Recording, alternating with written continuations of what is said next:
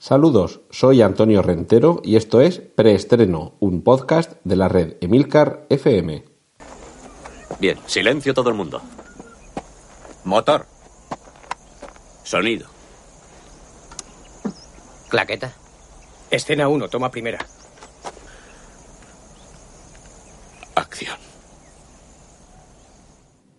Este programa es el season finale, que es una terminología tomada de la serie de televisión. Lo que quiere decir es que dentro de esta primera temporada de podcast de preestreno vamos a hacer una pausa para unas merecidas o inmerecidas vacaciones. Si no de quien esto os graba cada semana, pues de vosotros, para que vosotros también descanséis de tanta noticia cinematográfica y televisiva. Vamos a tomarnos unas semanas de descanso y regresaremos aquí en preestreno en la red de Milcar FM ya en septiembre. Pero, pero lo que tenemos mientras tanto es una buena proporción de noticias. En esta semana sí que es cierto que casi más de televisión que de cine. Parece que en verano la actualidad cinematográfica se centra más bien en los estrenos que en los próximos proyectos, pero seguro que cuando regresemos en otoño esto, esto no para. Y para no parar, Ron Howard, que sabéis que se hizo cargo de la dirección de la película sobre Han Solo, que aún no tiene nombre, aún no tiene título, perdón, y que se estrenará el año que viene. Pues bien, Ron Howard, este director, a través de su perfil oficial en la red Twitter, compartió fechas atrás una fotografía que quizás no podamos calificarla como spoiler, porque tampoco es que desvele nada relevante especialmente de la trama, pero no deja de ser curioso y era esa fotografía consistía en el propio director, el propio Ron Howard, eh, arrodillado junto a una unidad R2, es decir, un, robot igual que R2D2, pero con otra combinación de números y de colores, que en este caso eh, lo que nuestro querido R2 lleva habitualmente en color azul, pues este lo llevaba en un color dorado, más bien en un color vainilla, más que en color dorado, no es demasiado brillante. Con lo cual, eh, si no R2D2, al menos si sabemos que estará presente en esa película de Han Solo una, una unidad de, de, ese tipo. Y, ya pues, todavía es temprano, todavía es pronto para saber qué, qué, nombre tendrá, que ya sabéis que suele ser una combinación similar, pues R5D4, R4D1, en fin, pues eh, vamos a tener, si no R2D2, al menos algún primo suyo. Reboots, sabéis que junto a los remakes y las secuelas y precuelas, los reboots son una de esas fórmulas que permiten continuar estrujando una leche que en este caso ya salió en su momento de la ubre y lo que hacemos es volver a presentársela al consumidor. Y esto no tiene por qué ser negativo, precisamente gracias a estos reboots en ocasiones, o reboots, o remakes, o como, o como demonios la industria pretenda seguir estirando un mismo chicle, pues eh, gracias a eso tenemos algunas películas más que estimables. Vamos a empezar por los años 80, una serie que se emitió en la NBC entre 1984 y 1989 y que ya tuvo una adaptación al cine. Estamos hablando de Miami Vice. Pues ahora vuelve y atentos porque uno de los protagonistas de esta nueva versión cinematográfica de, corrupción en Miami es Vin Diesel. Eh, yo no sé si Vin Diesel va a interpretar a, Ricardo Taps o a Sonny Crockett, o incluso quizás a, un personaje que sea suma de los dos. Pero en, cualquier caso sigue siendo Vin Diesel uno de los, de los mayores exponentes de cine de acción, continúa a, la cabeza de la ya larguísima franquicia de Face and the Furious y, en fin, pues tendremos que quedar eh, atentos a ver quién es quien acompaña a Vin Diesel en esta película que pretende volver a corrupción en Miami. Eh, otro, otro actor que vuelve a retomar un personaje que ya fue popular en el cine en anteriores décadas es Bruce Willis. Ya está disponible el tráiler de la, la película que aquí en España llevó el título de El justiciero de la ciudad y que, y que bueno, pues nos presentaba un momento violento, esa América violenta que también supo explotar el cine de los años 70 eh, y 80, en concreto la, película original es del año 74, y, y, este, este remake de aquella película con Bruce Willis en el papel entonces interpretado por Charles, eh, Charles Bronson, vuelve a ser esa persona, ese hombre que ha sufrido una pérdida familiar y un poco decide tomarse la justicia por su mano. Lo cierto es que se parece un poquito el argumento a una película que ya hemos visto recientemente, que en realidad lo que hacía era dar una vuelta de tuerca a este ya clásico del año 74. Me refiero a un ciudadano ejemplar. Esa película en la que también había un padre que había sufrido una pérdida familiar y se dedicaba a, un poco a contrarrestar lo que él consideraba que eran fallos de la justicia un poco por su cuenta. La película original Death Wish, como decíamos, protagonizada en su momento por Charles Bronson, ahora con el mismo título en inglés, habrá que ver si también eh, aquí en España eh, la titulan El justiciero de la ciudad, acompañarán a Bruce Willis eh, actores como Vincent Donofrio eh, y actrices como Elizabeth Shue, que interpreta, si en el tráiler mm, no entendemos mal eh, la situación del personaje, interpreta a la mujer de Bruce Willis que está destinada a ser la víctima que le conduzca a tomarse la justicia por su mano. Tendremos que esperar a este invierno para verla en nuestras pantallas. Con las que vamos a tener que tener un poco más de paciencia es con, las siguientes entregas de Avatar, aquella película de hace ya tantos años de James Cameron que desde, pues llevamos ya casi décadas eh, esperando a que continúe la historia. Se supone que hay unas fechas de estreno en diciembre del año 2020, 2021, 2024 y 2025, porque Avatar eh, promete, o mejor dicho, James Cameron promete cuatro películas de Avatar. Y la noticia que hemos descubierto esta semana es eh, que va a estar presente el personaje interpretado por el actor Stephen Lang. Eh, nos referimos al coronel Miles Quaritch, que si recordáis algo de la película Avatar y si el nombre del actor o del personaje nos dicen nada, es eh, aquel militar un poco cabroncete que, que, al final cada vez se iba volviendo más, más malo y que protagonizaba una batalla final auténticamente épica metiéndose dentro de, unos, de uno de esos gigantescos robots con los que se peleaba en el, en el planeta donde tenía lugar la acción. La noticia no deja de ser curiosa porque, bueno, si no habéis visto Avatar, tiempo habéis tenido, así que lo siento por el spoiler. Tenéis 15 segundos para taparos los oídos. ¿Los tenéis ya tapados? Bien. Es que el coronel moría en Avatar. Entonces, ¿cómo es que vuelve en estas siguientes cuatro películas? Se han terminado ya los 15 segundos, ya podéis taparos los oídos. Bueno, lo cierto es que la presencia de este personaje solo puede obedecer a dos explicaciones. O bien en aquel planeta tienen alguna fórmula para resucitar, que esto en cierta medida nos eh, permitiría continuar sin disparatar demasiado con la historia de la película original, o bien en estas cuatro nuevas entregas de Avatar vamos a vivir eh, aventuras previas a lo que ya vimos en aquella película. Es decir, que vamos a no descartar que algunas y no todas de las siguientes Avatar puedan ser precuelas, aunque personalmente me inclino más por pensar que hay alguna fórmula, eh, spoiler, spoiler, atento, taparon los oídos, que hay alguna fórmula de traer de nuevo a la vida a alguien que ya ha muerto. Y fin del spoiler, pero continuamos, os vamos a recomendar desde preestreno que busquéis el tráiler de la próxima película de Darren Aronofsky. Ya hablamos de ella la semana pasada, se titula Mother, madre en inglés. Os recuerdo que escrito con M minúscula, mm, caprichos del director, y con un signo de exclamación al final. Película protagonizada por Jennifer Lawrence, Javier Bardem, Ed Harris y Michelle Pfeiffer, nada menos. Jennifer Lawrence es la protagonista, Javier Bardem es, por lo que podemos entender del tráiler, su pareja. Ambos viven en una, en una casa bastante peculiar, bastante antigua. Salvando las distancias, eh, nos puede recordar la de La Cumbre Escarlata, aquella película fascinante de Guillermo del Toro, y que era todo un homenaje al, género de cine terror gótico. Y eh, por lo que vemos en el tráiler, esa apacible vida de pareja entre los personajes de Jennifer Lawrence y Javier Bardem se va a ver eh, quebrantada en cierto, en cierto modo por la presencia de los personajes interpretados tanto por Ed Harris como por Michelle Pfeiffer. En el tráiler lo que vemos es como eh, en esta casa en la que inicialmente vive la pareja ella sola y parece que allí, mm, en fin, que es su nidito de amor eh, exclusivo y excluyente, pues un día llega Ed Harris, pero vamos, llega no de visita, sino que llega a quedarse otro día llega Michelle Pfeiffer y además, por lo visto, pues esta ya no es que ya, ya prácticamente que ni avisa. Un día llegas, eh, abres una puerta y te encuentras en una habitación pues a dos personas ahí que dices, bueno, perdón, ¿qué hacen ustedes en mi casa?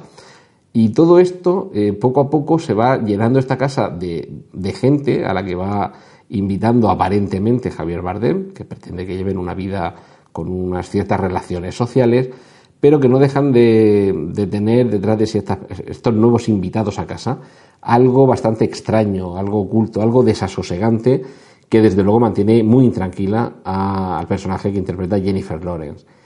A mí, si, a, algo me recuerda el tráiler de Mother,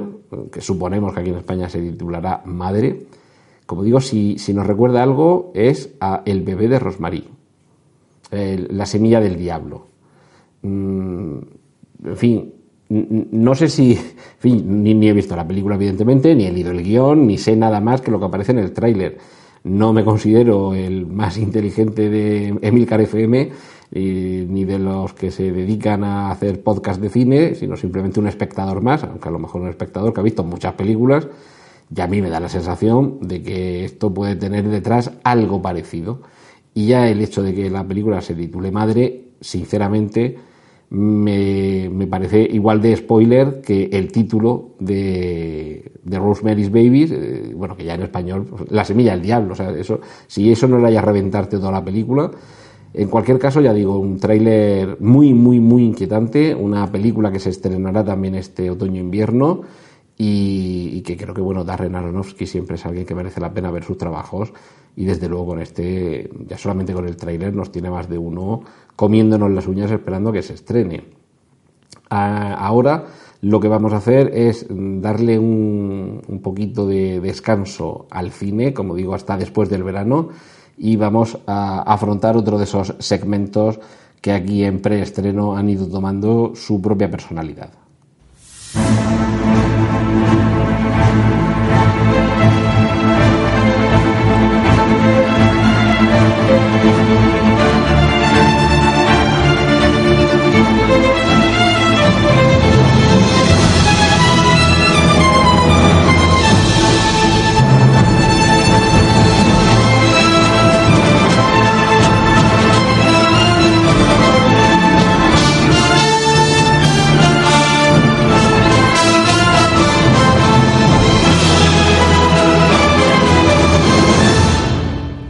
Y es que sabéis que en preestreno le prestamos desde el primer momento mucha atención a todo lo que tiene que ver con los superhéroes, tanto en cine como en televisión. Sin duda, uno de los creadores que revolucionó en parte la, industria mm, cinematográfica del superhéroe fue Brian Singer. Nos había dejado a todos, bueno, impactados con sospechosos habituales y cuando se puso al frente de X-Men realmente mm, eh, adentró al superhéroe en el siglo XXI, porque ya dejábamos atrás todas esas, eh, todos esos eh, trajes de, de spandex, de, de, nylon, de licra, y ya un poco en, en, la línea de lo que también supuso Blade, la, la película de Stephen Norrington, eh, ya teníamos unos superhéroes relativamente más creíbles, al menos en cuanto al aspecto. Ya los uniformes de colorines dejaban paso a unas prendas de cuero un poquito más, más serias. Y ahora Brian Singer vuelve, vuelve a retomar a los mutantes. Eh, además toma unos derroteros más relacionados con el drama adolescente. Y todo esto en la, en la pequeña pantalla, con una, con una serie que se llama The Gifted, que sería algo así como, como el dotado, eh, gifted, gifted, en el sentido de quien ha recibido un don, aquel, aquel que tiene un don, bueno, él o los, porque realmente la, la serie eh, se centra en la vida de una pareja que vive en, unos suburbios y que, y que su vida pues, plácida y, suburbia, suburbana se ve alterada el día que descubren que sus hijos tienen poderes mutantes y por lo visto eh, nos, nos también en un universo parecido a lo que sucede en, en X-Men, que el gobierno está persiguiendo. Hay un momento dado en el que el gobierno persigue a los mutantes. Pues esto es también lo que sucede en The Gifted. Con lo cual esta, esta pareja pues tiene que tratar de salvar a sus hijos y para todo, para ello pues tendrán que relacionarse con un mundo subterráneo en el que hay otros mutantes que luchan por sobrevivir. el, cartel anunciador de la película, eh, perdón, de la película, de la serie, que, bueno, mm, serie de Marvel, ¿de acuerdo? En el canal Fox. Eh, recordemos que Marvel ya tiene productos tanto en la plataforma Netflix como en ABC y también en Fox. En Fox ha sido donde se estrenó la serie Legión, que quizás sea la, la serie eh, o el producto, tanto como serie como, como película, dentro del universo Marvel que menos podemos relacionar con los superhéroes, porque es casi más una indagación en las profundidades de la psique y de la, y de la salud o falta de salud mental. Pero en este caso, The Gifted, eh, de nuevo en Fox, eh, nos, vuelve a, traer a personajes mutantes y, como digo, el cartel anunciador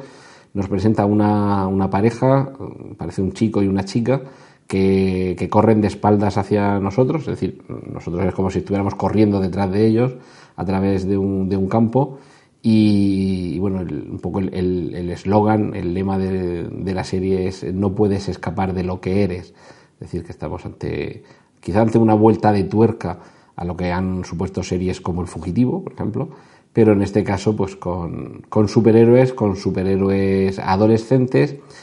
Y de hecho, eh, esta serie que ha sido desarrollada por Matt Nix, que fue, bueno, con un episodio piloto eh, que dirige Brian Singer, lo cual no quiere decir que continúe dirigiendo Brian Singer, pero sí que establece un poco, eh, tanto visual como, como, narrativamente, como en cuanto a esquema, eh, por dónde vaya a transitar el resto de la serie, pues nos hace por lo menos prestarle la, atención debida aquí en este rincón de los, de los superhéroes. Lo cierto es que, tomando también algunos de los temas que preocupan en la sociedad actual, como puede ser la, la aceptación de, mm, lesbianas, gays, transexuales, bisexuales y demás, además del bullying, eh, quizá eh, el hecho de que sean adolescentes y mutantes nos permita eh, establecer un cierto paralelismo para ver las dificultades de integración y aceptación que en la sociedad mm, que nos plantea la mitad realidad de esta película tienen estos protagonistas y con ello hacer una, una suerte de discurso que nos ayude un poco a comprender lo que está sucediendo en nuestra sociedad actual. En cuanto al reparto, es posible que no suenen mucho los nombres de los protagonistas, Stephen Moyer, Amy Acker, Jamie Chung, Son Tail, pero, pero bueno, en cualquier caso, otra de esas series que, que durante este, este otoño tendremos ahí para continuar viendo a superhéroes. Quien regresa a un sitio donde ya nos hizo muy felices es el compositor Danny Elfman, porque ha sido fichado por Josh Whedon para la Liga de la Justicia. Sabéis que Zack Snyder estaba dirigiendo la Liga de la Justicia, eh, hubo un problema, un familiar que, que falleció y bueno, Zack Snyder se ha apartado del proyecto cuando acababa de comenzar y su puesto lo ha ocupado Josh Whedon, que en fin, hay que reconocerle muchos méritos a este señor, entre ellos el de haber conseguido con la primera película de Los Vengadores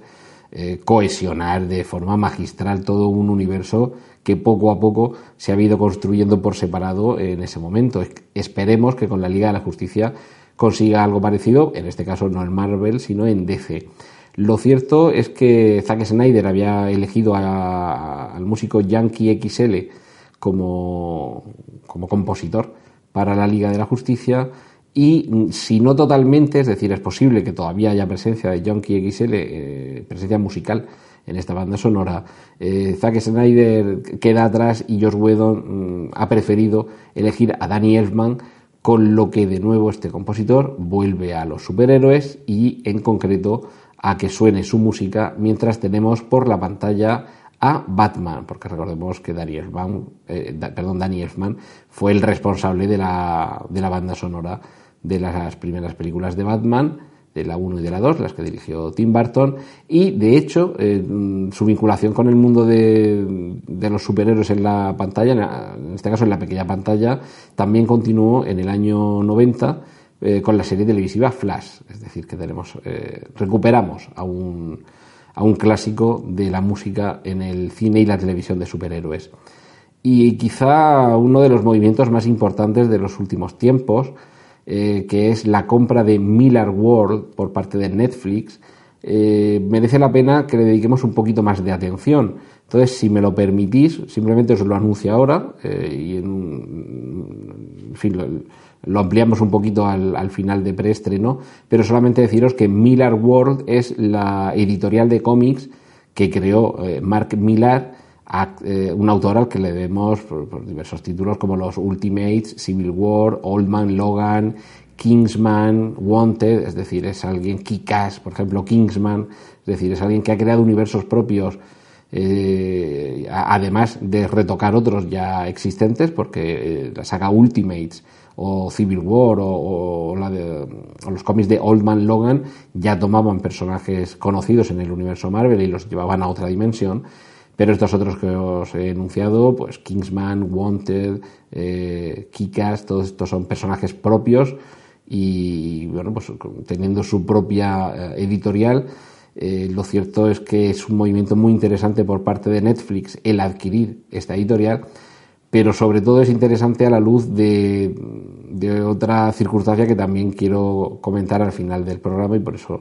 les, voy a dar su, propio espacio y es que si Netflix contra, eh, perdón, contra compra eh, Miller World, es decir, compra su propia editorial de cómics,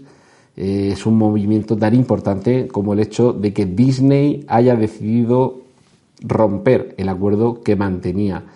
con, Netflix, recordemos que no solo por las películas de Disney y de Star Wars, sino también por las películas pertenecientes al universo Marvel. Pero bueno, eso le, dedicamos luego un poquito más de, más de tiempo. Y mientras deciros que también eh, ha aparecido ya en Internet la primera fotografía del personaje Cable o Cable de la película Deadpool 2, interpretado por el actor Josh Brolin, al que vemos caracterizado como un cable o cable eh, la verdad es que con una pinta bastante, bastante impactante. Quizás no tan ultramusculoso como suele aparecer en los cómics de Rob Liefeld, que es el, creador de este personaje, pero lo cierto es que bueno, Rob Liefeld también se caracteriza por su exageración y en este caso en lugar de optar por hacer, por ejemplo, Josh Brolin también interpreta a Thanos en el, en el universo Marvel. Pero si en ese caso han optado por eh, utilizar eh, los gráficos generados por ordenador para dotarlo de un cuerpo gigantesco, pues en este caso, pues simplemente el hombre está musculado, se nota que ha ido al gimnasio, eh, bueno, el brazo robótico, esto me imagino que sí que habrá una mezcla entre maquillaje, eh, algo de látex y, algo de CGI, y luego, pues, en fin, sus, cicatrices faciales y ese ojo brillante que caracteriza al personaje. Así que, pues eso, más ganas todavía de ver de nuevo a Ryan Reynolds dentro de la piel de Deadpool. Y otro personaje de cómic que ya os eh, contamos en su momento que volvía era Hellboy. En este caso también os hemos contado que Ian McShane va a estar en esa película que reinicia el personaje, en este caso Ian McShane interpretando al profesor Bloom. Y esta semana lo que hemos eh, sabido es que Mila Jovovich va a interpretar a la reina sangrienta de Blood Queen, la reina de sangre, que es protagonista de una de las sagas del personaje. Así que, en fin, se va completando el casting de esta, de esta película, además dirigida por Neil Marshall, que desde luego a los nostálgicos del trabajo de Guillermo del Toro, pues nos va a permitir tener un, cierto consuelo. Y vamos eh, terminando porque ahora lo que tenemos que hacer es volver nuestros ojos hacia la pequeña pantalla. Cortinilla de estrella y y alguien que nunca parecía que iba a terminar en la pantalla pequeña y lo vamos a encontrar. Es nada menos que Samuel L. Jackson. Eh, va a ser una serie titulada Old Man, eh, hombre viejo o el viejo, que, adapta un libro eh, de este mismo año escrito por Thomas Perry, escritor y guionista de series como Jóvenes Policías o Star Trek La Nueva Generación. Vamos a poder ver esta, esta serie en, la que, o sea, perdón, vamos a poder ver a Samuel L. Jackson en esta serie en la que interpreta a un viudo, un, jubilado, con una vida, bueno, pues aparentemente normal, pero que 35 años atrás eh, participó en una misión militar fallida en, Libia cuando era eh, un joven agente de los servicios de inteligencia del ejército. Han pasado, como digo, esos 35 años y ahora, cuando ya está jubilado y cuando cree que ya está a salvo, resulta que el pasado vendrá de nuevo a por él. Así que vamos a, tener Samuel L. Jackson en, formato televisivo Y esto creo que es una buena noticia porque en los últimos tiempos la pequeña pantalla se ha demostrado como un vehículo eh, excelente para que grandes actores tengan la posibilidad de desarrollar a personajes más que interesantes, a personajes que crecen con cada hora de esas, de esas series. Así que esperemos eh, disfrutar de Samuel L. Jackson en esa, en esa serie, en Old Man.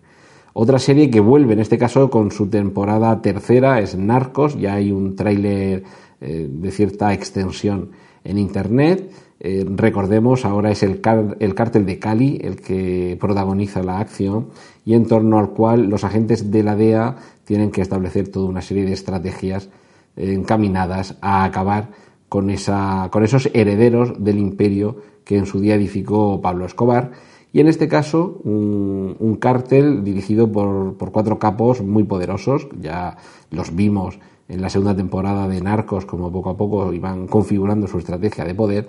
pero en este caso eh, actúan de una forma bastante distinta como lo hacía Pablo Escobar, ya que tienen tanto dinero y que para ellos resulta mucho más sencillo sobornar a los funcionarios y los empleados del gobierno mm, sin tener que recurrir de forma tan habitual a la violencia y además haciendo que precisamente cuando tengan que emplearla esta quede, quede oculta. Es decir, que todo ha cambiado, pero la DEA en este caso tiene que adaptarse para continuar luchando contra el narcotráfico. Y ahora series, series nacionales, porque aquí en España también se hacen productos más que destacables. Recordamos que hace una, un par de temporadas fue Mar de Plástico una de las sensaciones de las series televisivas producidas por A3 Media y ahora esa la, bueno, la misma productora que se encargó de esa serie, Boomerang, ha recibido el encargo de crear una nueva serie, también con formato thriller, con el título de Presunto Culpable. Eh, se está desarrollando actualmente el proceso de, de grabación de esta serie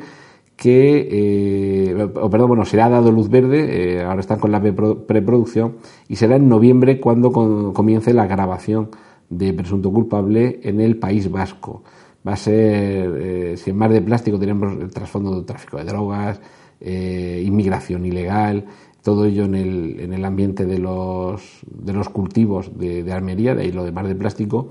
con presunto culpable vamos a tener una, una trama que gira en torno a un crimen sin resolver. Eh, entonces,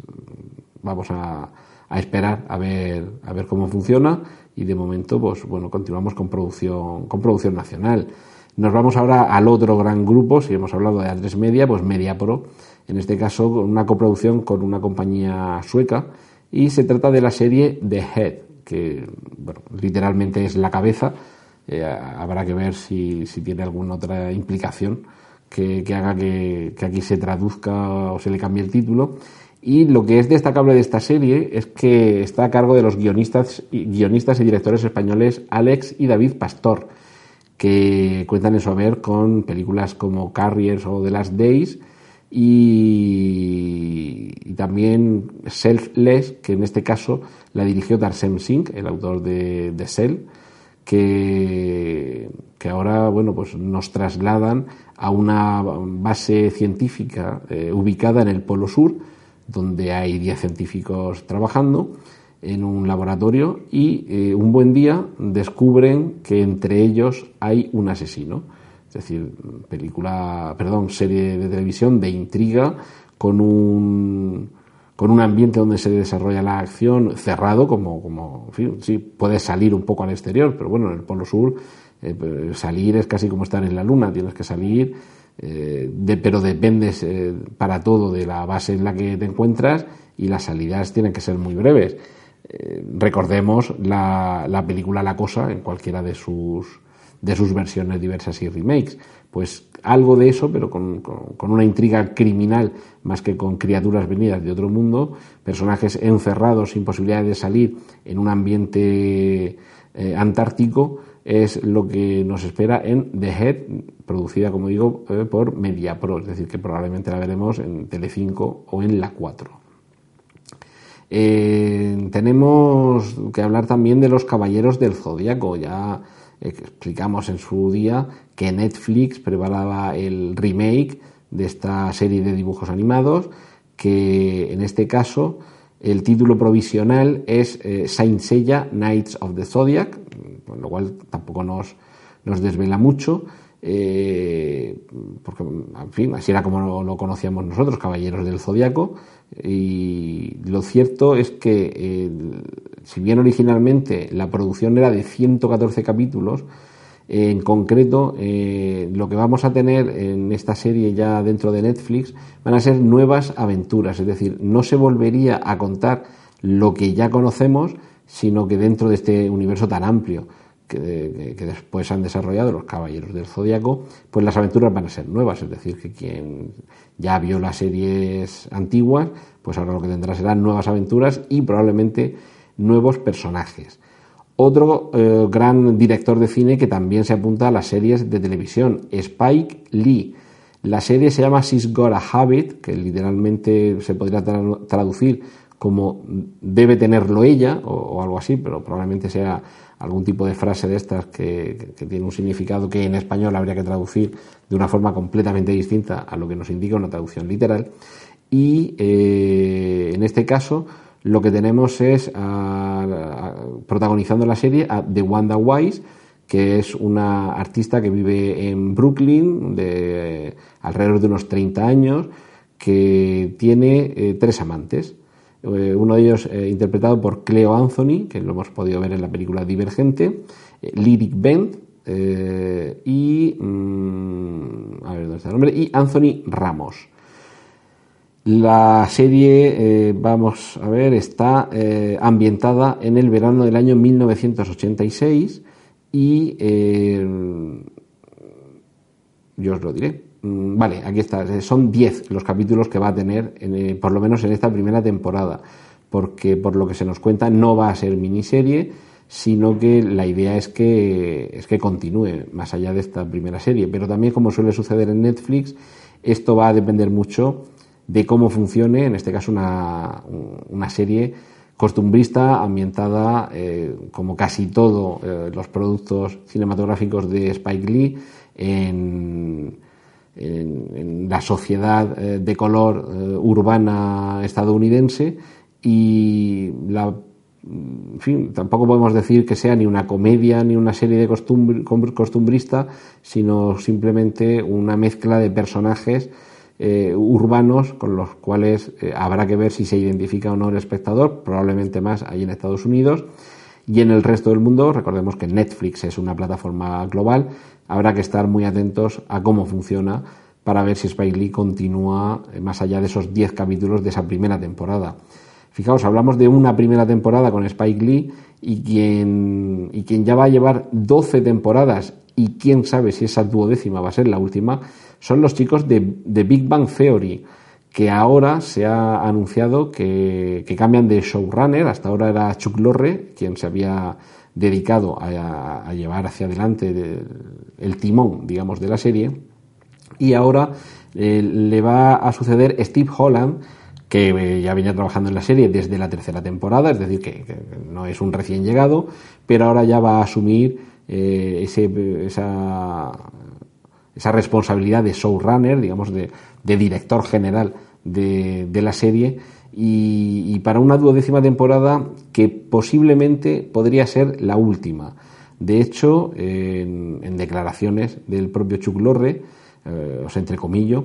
eh, dice, nunca creímos que íbamos a llegar al año 11 y mucho menos qué va a pasar después del 12. Uno podría presumir con facilidad que ese será el final de la serie pero a mí me asombra que hayamos llegado hasta aquí.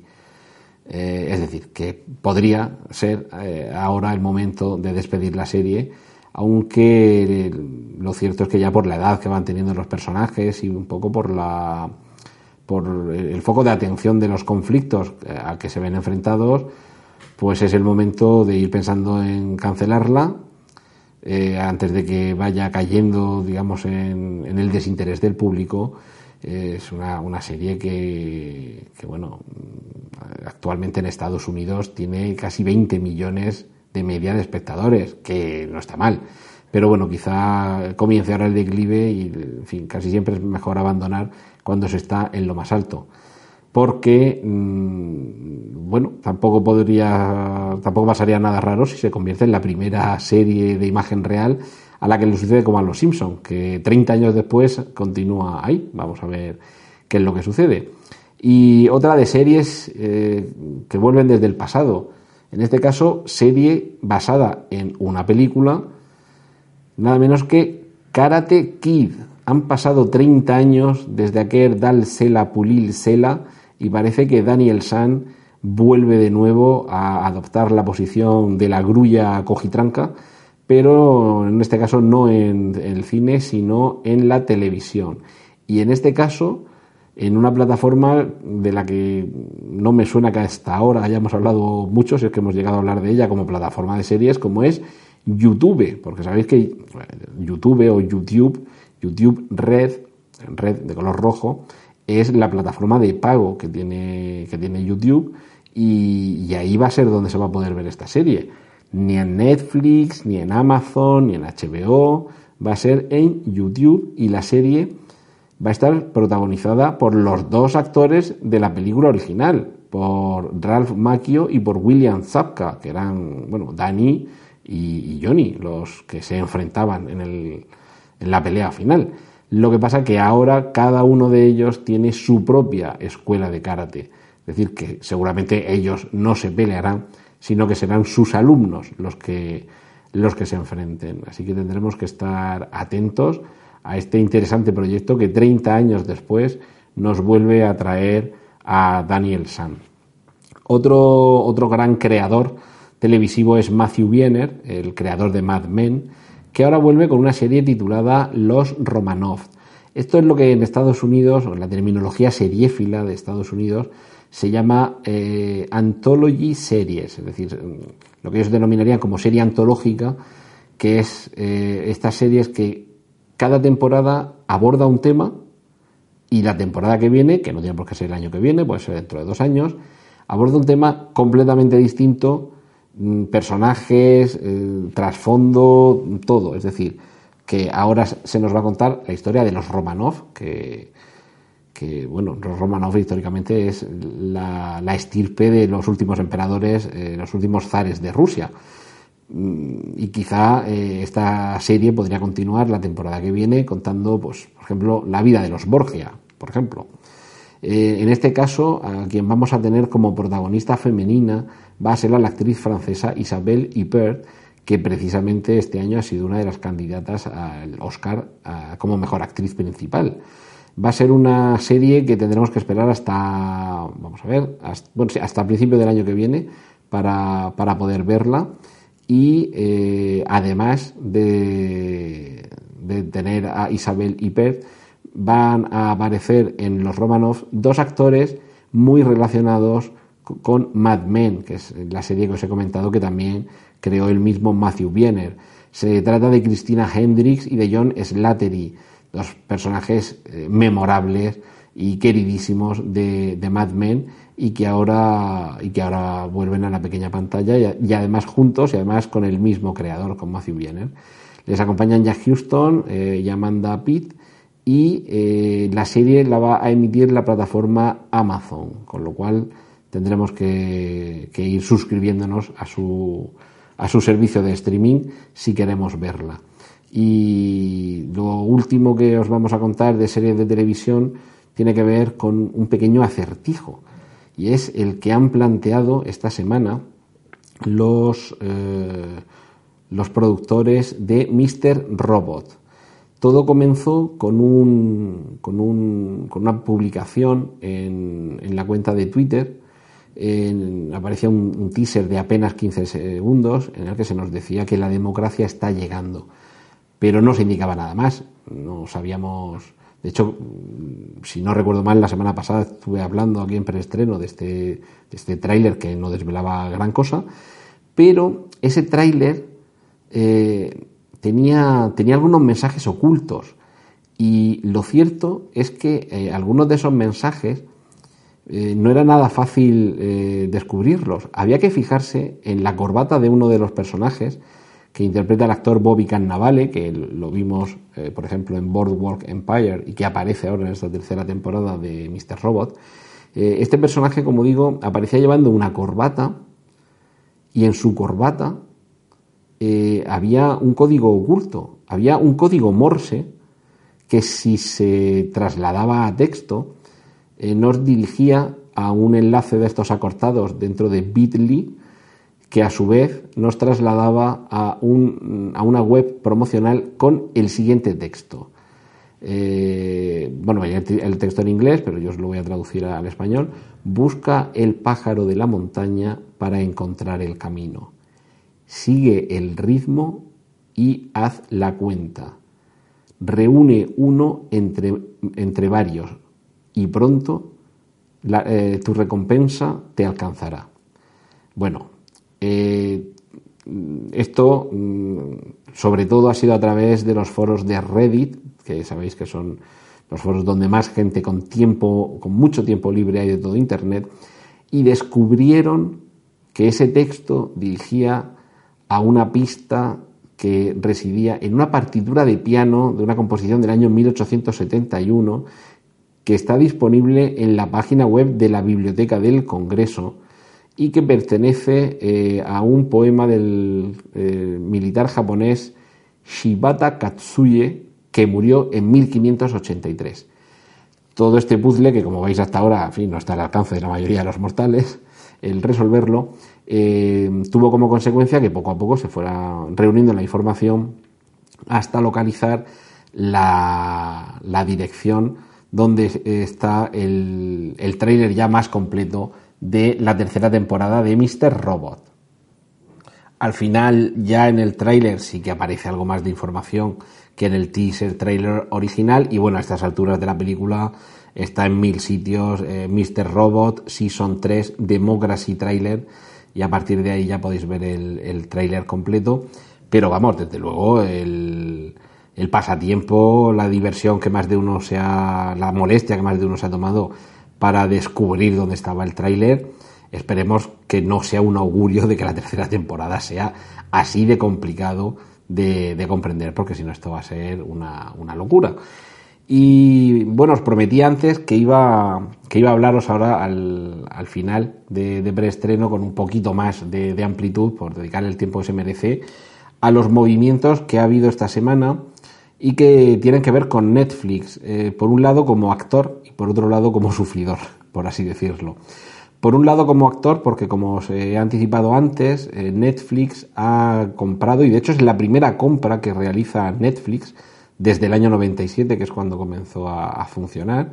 eh, por lo menos que sepamos, es su primera compra, de Miller World. Miller World es el nombre de la editorial, una editorial independiente de cómics, que, bueno, pues tiene que ver con el autor Mark Miller y, que entre, entre los personajes que, proceden de ahí, pues ya he mencionado a Kikas, a Kingsman y bueno, del propio Mark Miller, pues también os he mencionado trabajos que, como los Ultimates o Civil War. Lo cierto es que el hecho de que Netflix, entre comillas, se haya comprado su propia editorial de cómics,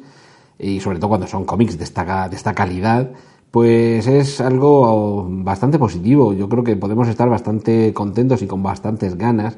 eh, los aficionados al cómic y los aficionados a la buena serie de televisión, porque el hecho de que se haga con los derechos de estos personajes y de estos personajes que ya existen y sobre todo con la posibilidad de establecer sinergias con los próximos personajes que salgan de esta editorial,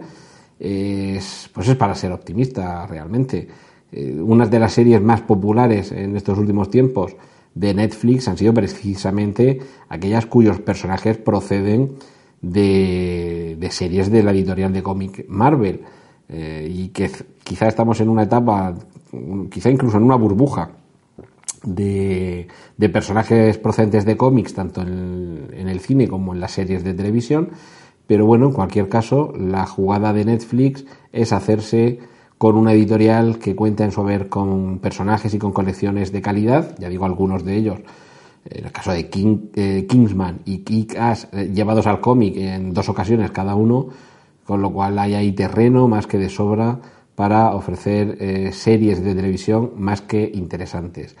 Y la otra noticia que hemos sabido también esta semana y que también tiene que ver con, con Netflix y con los contenidos es eh, que se llega a, o se ha puesto, mejor dicho, un punto final al acuerdo que mantenían Disney y Netflix, eh, porque eh, la compañía del ratoncito tiene pensado que en 2019 va a tener su propia plataforma de contenidos. Si parafraseamos un poco a Marshall McLuhan, este comunicólogo canadiense, con aquello de el medio es el mensaje, que después ha evolucionado un poco a eh, el medio, eh, perdón, el contenido es el rey, pues el contenido es el rey, pero la distribución de contenidos también necesita un reino. Y si bien es cierto que Netflix es la plataforma de streaming más popular de entre todas las que ahora mismo están funcionando, lo cierto es que el catálogo de contenidos propios, propios de Disney, porque Netflix solo muy recientemente ha comenzado a, a generar contenido propio, pues claro que Disney tiene décadas de películas, de series, de dibujos animados, de animación, de imagen real, para pequeños, para adolescentes, para adultos, en fin. Netflix eh, ha sabido hacerlo muy bien, pero Disney, en un mercado que ya está siendo maduro y en el que hay competidores más que relevantes,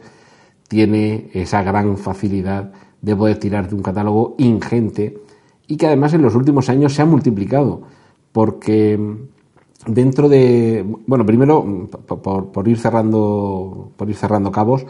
eh, el hecho de que Disney salga de Netflix en, el año 2019 quiere decir que a partir de ese momento irán expirando los derechos de los, eh, de los productos, tanto de películas como de series de televisión, que procedan de acuerdos con Disney, pero que se estaban emitiendo o produciendo por Netflix porque por ejemplo eh, Daredevil, Jessica Jones, Luke Cage, eh, Iron Fist, eh,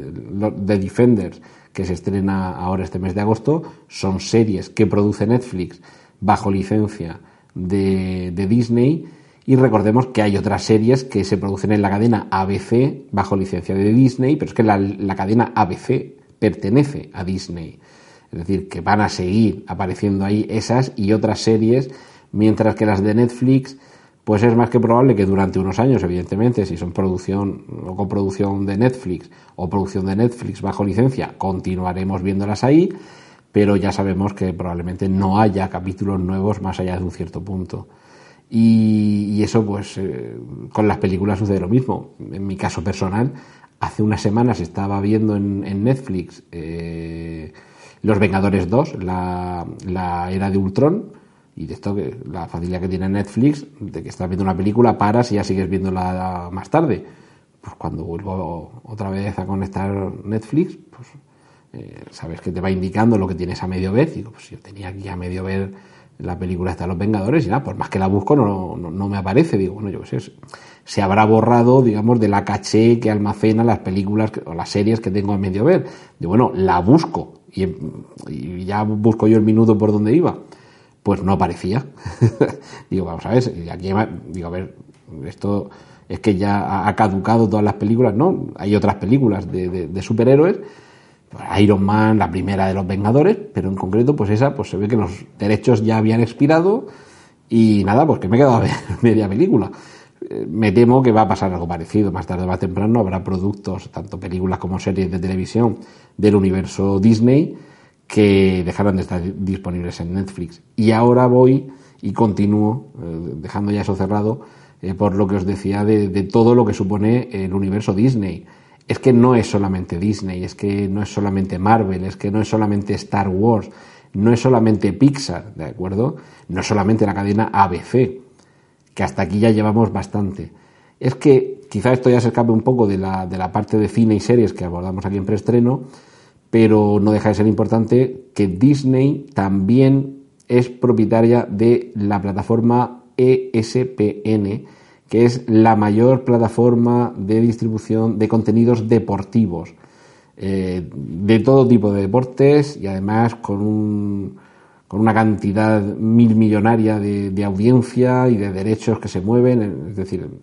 de hecho, eh, el, quizá el grueso de los contenidos deportivos que se ven en Estados Unidos y el resto del mundo eh, procedan precisamente de esta plataforma de ESPN. Entonces, lo cierto es que el movimiento para Disney es importantísimo, supone disponer de su propio reino, porque a partir de ese momento sus contenidos los distribuyen ellos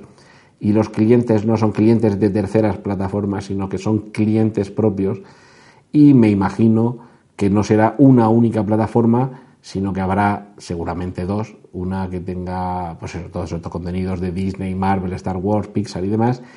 y otro aparte que tenga los contenidos deportivos, eh, una plataforma también de pago ESPN, porque a pesar de que en ocasiones ambos tipos de contenidos le interesan a un mismo consumidor, pero parece más razonable establecer dos productos distintos. Como veis, el, negocio de la distribución de contenidos a través de plataformas de streaming comienza a afrontar una era apasionante. Y lo cierto es que también hay que apuntar en el debe algo negativo, y es que nos interesan en ocasiones contenidos que proceden de distintas plataformas. Y aquí es donde viene, donde se nos hace la puñeta porque mm, te puedes hacer de Netflix, que no es caro, y además puede, incluso la propia Netflix te facilita que compartas la, la cuenta entre hasta cinco usuarios. Puedes pagar también el, Amazon Prime para que las compras te lleguen más rápido y sin gastos de envío y además tienes acceso a esos contenidos propios de Amazon, de series de televisión y alguna película. Eh, te puedes incluso llegar a a plantear otra plataforma más, tipo Filming, Wacky, HBO, eh, pero claro, cuando te llegue también Disney, en fin, vamos a, llegar a un momento complicado en el que vamos a tener que elegir. Pero, pero bueno, sí, bendita capacidad de elección. Todo lo que sea libre concurrencia de posibilidades y que el consumidor sea el que tenga que tener ese bendito dilema de tener que elegir entre varias opciones, aunque le cueste el dinero, eh, siempre estará siempre estará bien, porque para empezar, en la libertad de oferta está la, eh, libertad del demandante y, sobre todo que no nos aburriremos y empezarán a surgir planes imaginativos como ahora que empieza Juego de Tronos, dentro de dos años ya no hay Juego de Tronos, ¿vale? Pero por poner el ejemplo, ahora que empieza Juego de Tronos este mes me doy de alta en HBO, que, pero me doy de alta solamente agosto y septiembre, luego en octubre me doy de alta en Disney porque empiezan a poner la nueva serie de, Star Wars. Y en febrero me doy de alta en Netflix que empieza la nueva House of Cards, por ejemplo pues oye, ojalá que lleguemos a estar tan entretenidos, que tengamos que ir saltando de suscripción en suscripción, eso sí, siempre que no nos obliguen a periodos de, permanencia, por favor, esperemos no llegar a esto.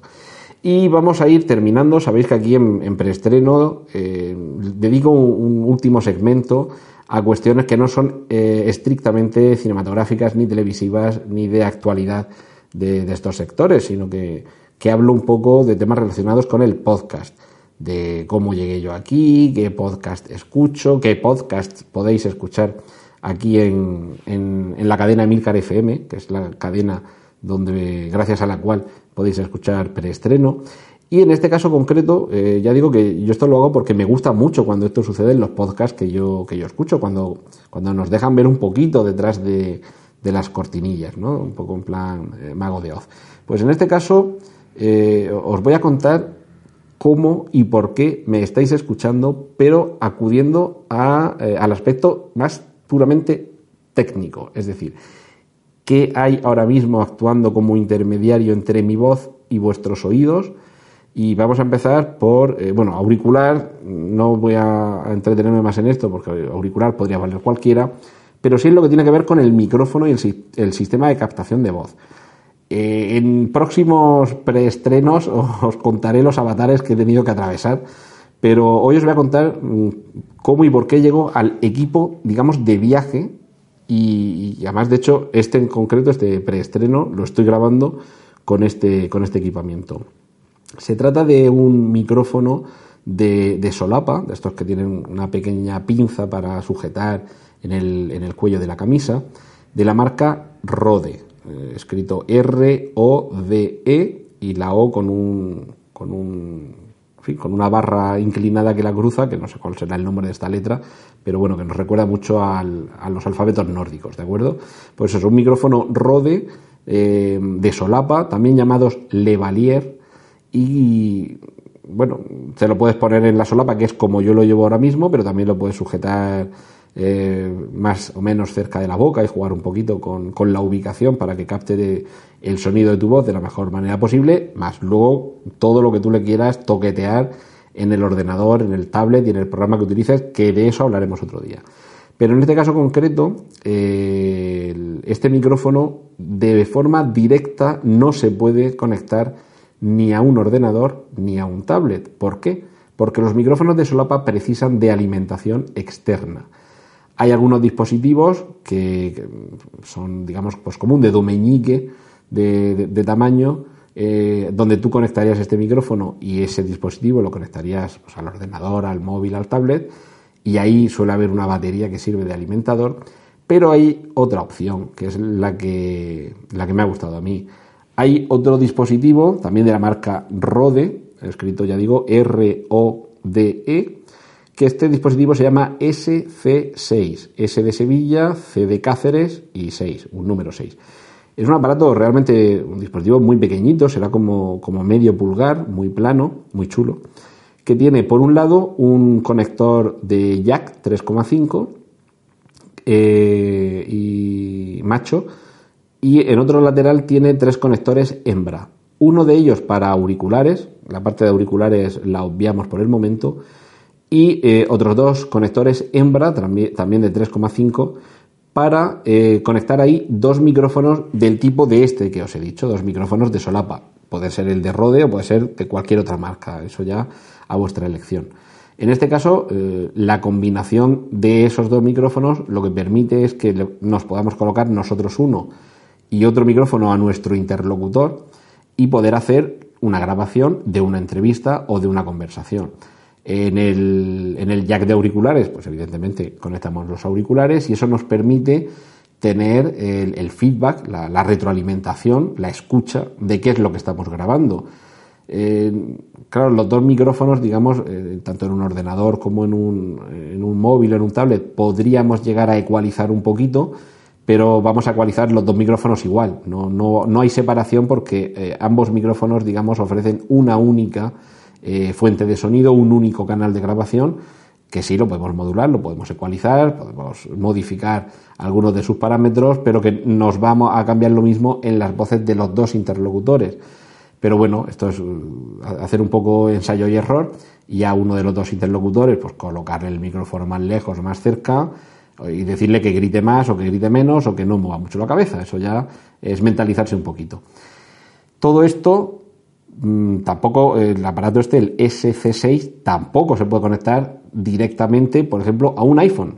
a uno de los últimos modelos, o a un iPad, que es donde yo estoy grabando, de los últimos modelos.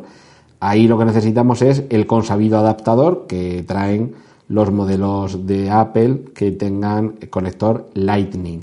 Es decir, que necesitamos primero el iPhone. En mi caso, se puede hacer también con Android, ¿vale? Pero en mi caso, o bien el iPhone o bien el iPad el adaptador correspondiente de puerto Lightning a hembra de jack 3,5, eh,